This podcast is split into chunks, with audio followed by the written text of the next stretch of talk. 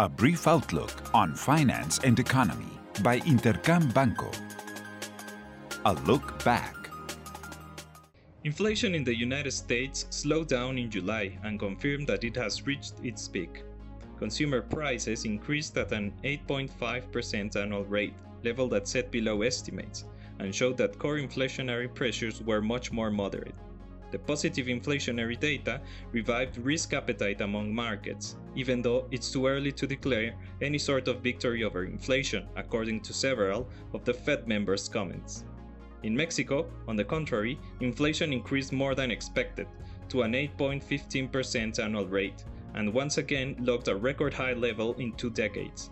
Inflationary pressures are still focused on underlying prices, which is why the Central Bank of Mexico increased the interest rate in 75 basis points this week and took it to 8.5%. It also revised its inflationary estimates upwards for 2022 to 8.1%. Banxico is committed to continue increasing rates in the future meetings, although the scale of said increases will depend on circumstances. Lastly, inflation in China increased to its highest level in two years due to food prices. But apart from this, inflationary pressures remain very low.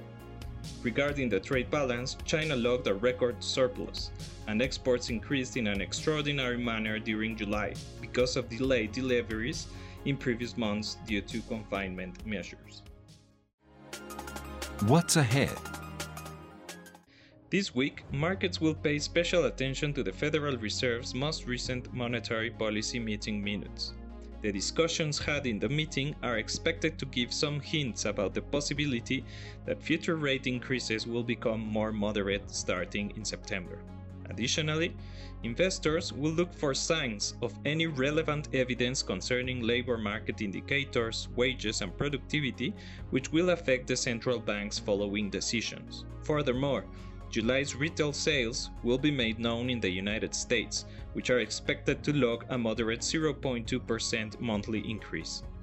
In China, July's growth figures will be made public. These are expected to confirm an improvement in the country's economy. Lastly, in Europe, the second quarter revised GDP figure will be made known along with July's inflationary data, while in Mexico, July's retail sales will be revealed. This was a brief outlook on finance and economy by Intercam Banco. Follow us on social media and listen to our podcast at intercam.com.mx.